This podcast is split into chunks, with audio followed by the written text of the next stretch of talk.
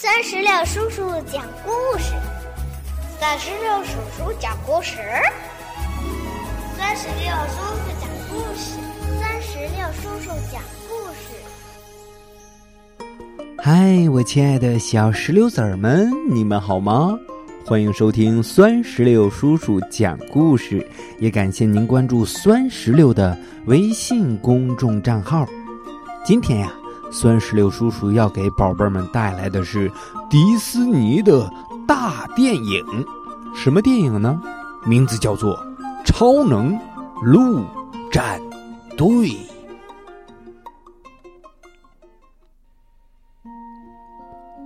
夜空中的旧金山格外迷人，这座科技进步、文化多元的大都会，充满了。亚洲风情，明亮的街灯仿佛拥有生命，无数的与笼罩在城市上空的黑暗较量着。在一条又黑又深的胡同里，有一群人正在兴奋的高喊着：“阎罗王，阎罗王，阎罗王，阎罗王！”在那里。一场机器人格斗赛即将展开，围观的人们正在等待挑战者。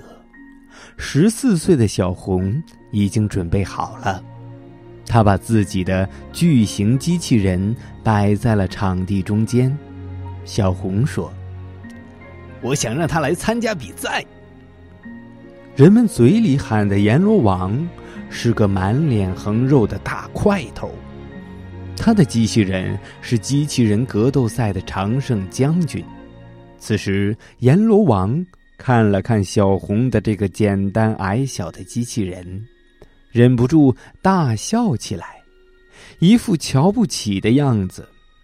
不管怎样，阎罗王还是接受了小红的挑战。小红一边喊，一边快速操纵着手中的遥控器。进攻！进攻！没过几分钟，小红的巨型机器人就把阎罗王的机器人打得粉碎。观众们全都惊呆了，尤其是阎罗王，他认为小红肯定耍了花招。就在阎罗王的手下即将包围小红的时候，小红的哥哥泰迪及时赶到了。泰迪将小红拉上摩托车，载着她逃了出去。泰迪让弟弟不要再把宝贵的时间浪费在机器人格斗赛上了。小红是个天才少年，凭借他对科技的理解和应用，他将来绝对有潜力改变世界。泰迪希望弟弟能够像他一样，凭借聪明才智顺利的进入。旧金山理工大学。可是小红却热衷于机器人格斗赛，他觉得上学的事儿可以等等再说。就在此时，几个警察追了上来，把这群参加非法机器人格斗赛的人都带进了警察局。卡斯阿姨气冲冲的把兄弟俩从警察局里接了出来。开朗乐观、精力充沛的卡斯阿姨。经营着一家名为“幸运猫”的咖啡馆他和两兄弟就住在咖啡馆的楼上。卡斯阿姨好不容易将兄弟俩养大成人，对他们十分疼爱，但这两个不让人省心的孩子却无时无刻不在挑战他的内心。兄弟俩刚一回到家，小红就开始寻找下一场机器人格斗赛的比赛地点。令他没想到的是，泰迪居然说要带他去参赛。在前往赛场的途中，泰迪在他就读的学校——旧金山理工大学门前停了下来。小红以为哥哥要去查看实验的进度，可实际上，泰迪是想让小红感受一下这座学校的魅力。如果小红……想把他的聪明才智用在正道上的话，这里绝对是最好的起点。小红跟着哥哥走进了机器人实验室，眼前的一切让他大吃一惊。这里到处都是最先进的高科技仪器，而且哥哥的伙伴们个个看起来都很厉害。神行玉姐是一位不爱说话的机械师，他正在摆弄一辆超高速磁悬浮自行车。芥末无疆是一位物理学家，他最喜欢精准细致的工作。此刻，他正在用一架激光光束切割器工作。天哪，时间刚刚好，快来看！嗯，你一定会迷上它的。哈尼柠檬一边说，一边向他们展示他的实验。他的化学药水在一瞬间将一个重达一百八十千克的铁球完全分解了。还有弗雷德，他正在一边看书一边吃东西。为了向小红展示自己的研究内容，泰迪抓过小红的胳膊，在他的手臂上贴了一条胶带，又立刻扯了下来。我，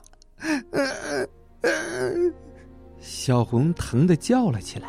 听到叫声，一个机器人立即从一个箱子里冒了出来。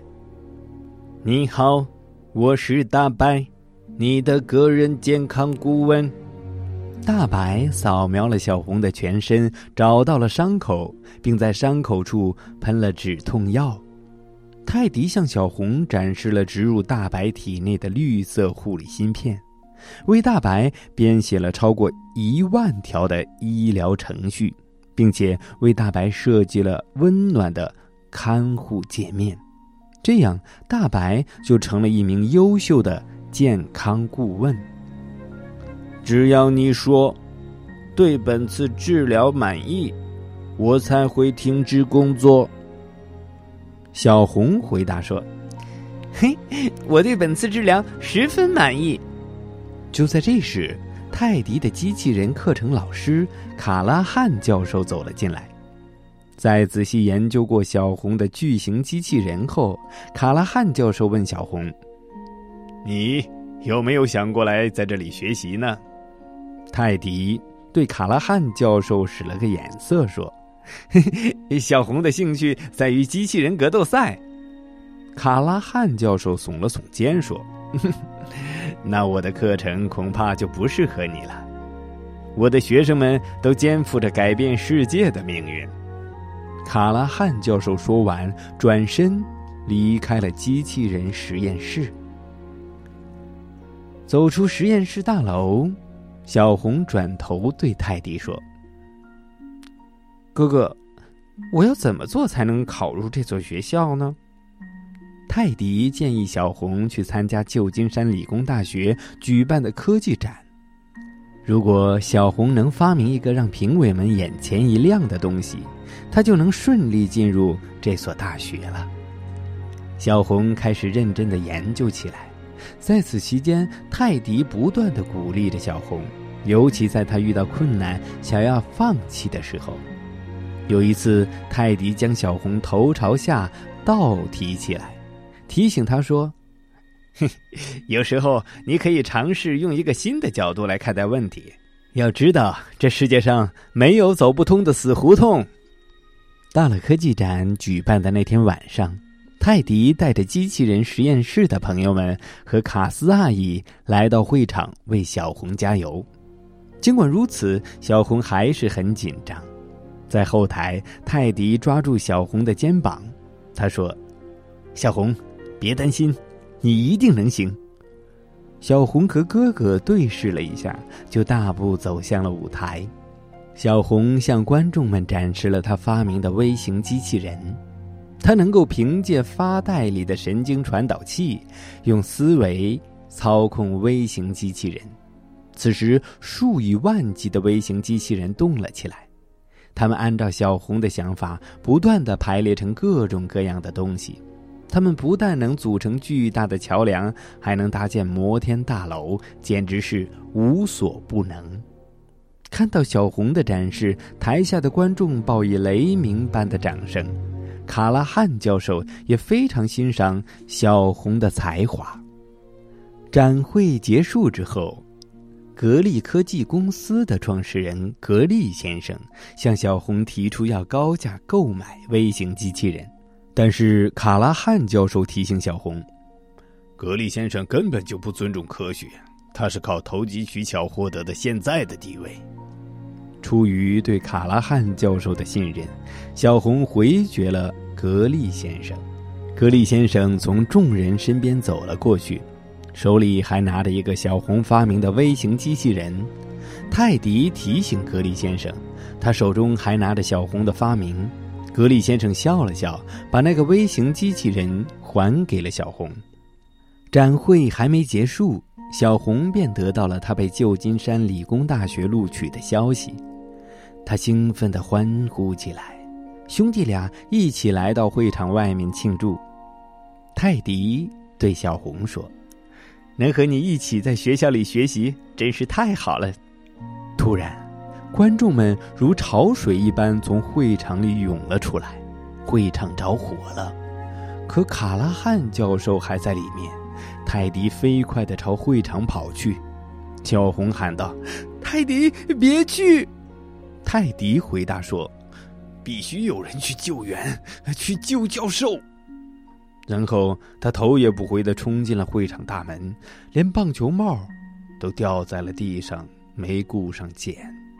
泰迪刚进去不久，就从会场里传来了一声巨响，好像是什么东西爆炸了。小红痛苦的大喊着：“泰迪！”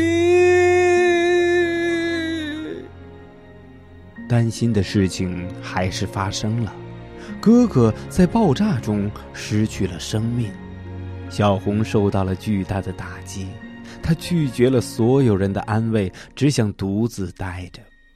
看起来再也没有什么事情能引起小红的兴趣了。日子一天一天过去了，旧金山理工大学早就开学了。可小红还是把自己关在房间里。有一天，小红正在摆弄着她的机器人，突然，机器人身上的螺丝一松，下半部分掉了下来，刚好砸在他的脚上。哎呦！嗯，小红忍不住叫起来。接着，她听到一阵奇怪的声音。小红转头一看：“你好，我是大白。”你的个人健康顾问。只见一个巨大的白色机器人一边从箱子里冒出来，一边说：“如果把疼痛划分成十级，你现在的疼痛是几级呢？”然后，他不顾小红的反对，便为小红做了全身扫描。只要你说对本次治疗满意。我才会停止工作。唉，好吧，小红气呼呼的向后退了一步，却不小心绊倒了。他趴在地上，看到床底下有一件连帽衫，那正是他去参加科技展时穿的。在连帽衫的口袋里有个嗡嗡作响的微型机器人，就是格力先生还回来的那个。唉，这东西一定坏了。小红叹了口气，把那个微型机器人丢进了一个透明的培养皿里。你的微型机器人似乎想去什么地方？大白发现那个微型机器人正用力的撞着培养皿的内壁，看上去就像指南针的指针一样。小红漫不经心的说：“哦，是吗？”那你干嘛不看看他到底要去哪儿呢？突然，小红听到窗外传来一阵阵刺耳的刹车声，她迅速的跑到窗前，向楼下一看，天哪！大白真的出门了。小红急匆匆的跑下楼，卡斯阿姨问：“嗯，你这是准备去学校注册吗？”“对，没错。”小红不想多说。她拥抱了一下卡斯阿姨，就跑出了家门。他可不想让哥哥发明的机器人出事情。